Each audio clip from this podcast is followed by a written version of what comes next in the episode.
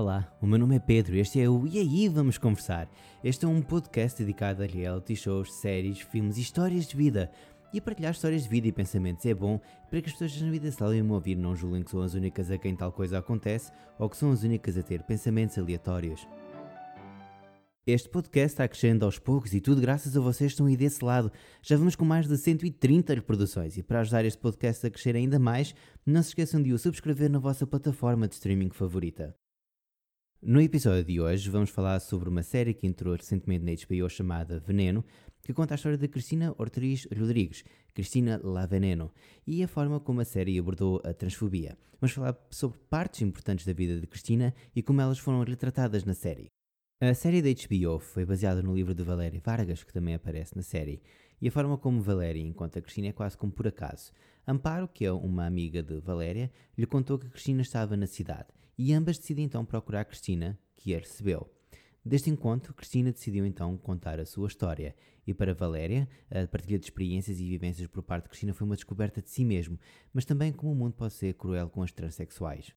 A série passa uma parte considerável a contar a história de Cristina enquanto Joselito, desde a sua infância até o momento em que Cristina nasce para o mundo, e também se debruça para falar sobre transfobia, homofobia e os dramas da vida dela. A série também retrata a família. A severidade da mãe para com Cristina é uma das coisas mais chocantes que vemos. Em certo momento na série, vemos um ataque homofóbico que ela, ainda Joselito, e o amigo Manolito sofreram na adolescência nas mãos de um grupo de rapazes da aldeia. Após o ataque violento, ela foi para casa à procura de consolo nos braços da mãe, mas em vez de carinho ela só encontrou ainda mais ódio. A mãe de Cristina claramente não gostava da forma como ela era, então batia nela para a reprimir. Para a comunidade LGBTQI+, da qual faço parte, existe sempre o medo da homofobia, a transfobia e todos os ódios um dia se tornarem violentos.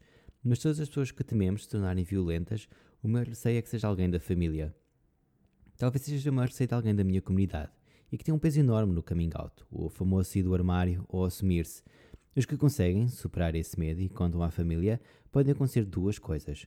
Ou o coração fica em paz, ou, como aconteceu com Cristina, e assim como para muitos, a família acaba por ser a família que se escolhe e não a família de sangue.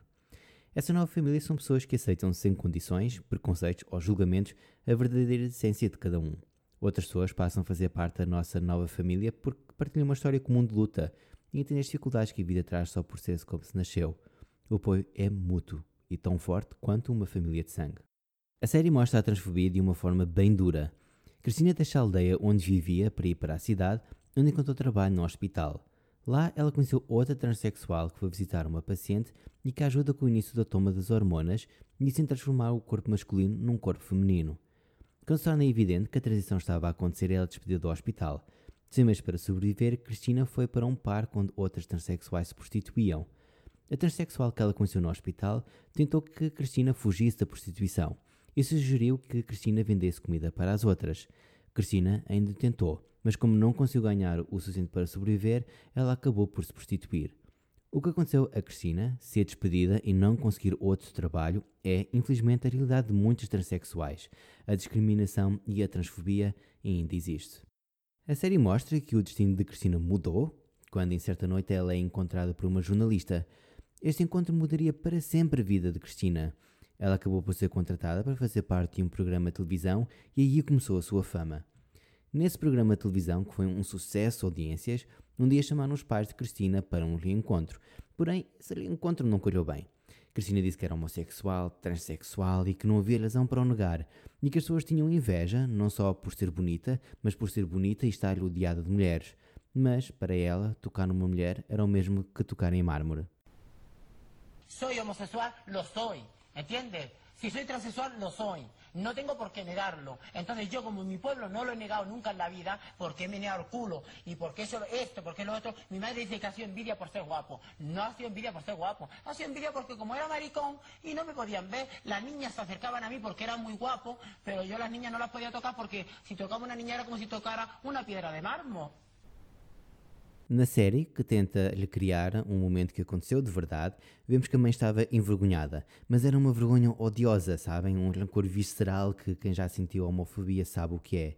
Mas, para não revelar tudo, tudo aquilo que aconteceu com a vida da Cristina, Vamos falar de uma outra personagem, Valéria Vargas, que tanto na série como na vida real escreveu as memórias de Cristina e ela é um caso interessante como a representatividade é importante.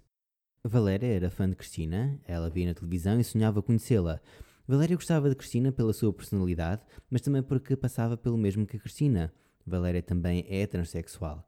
O encontro das duas foi um raio de luz na vida de Cristina e um momento de descoberta interior para Valéria.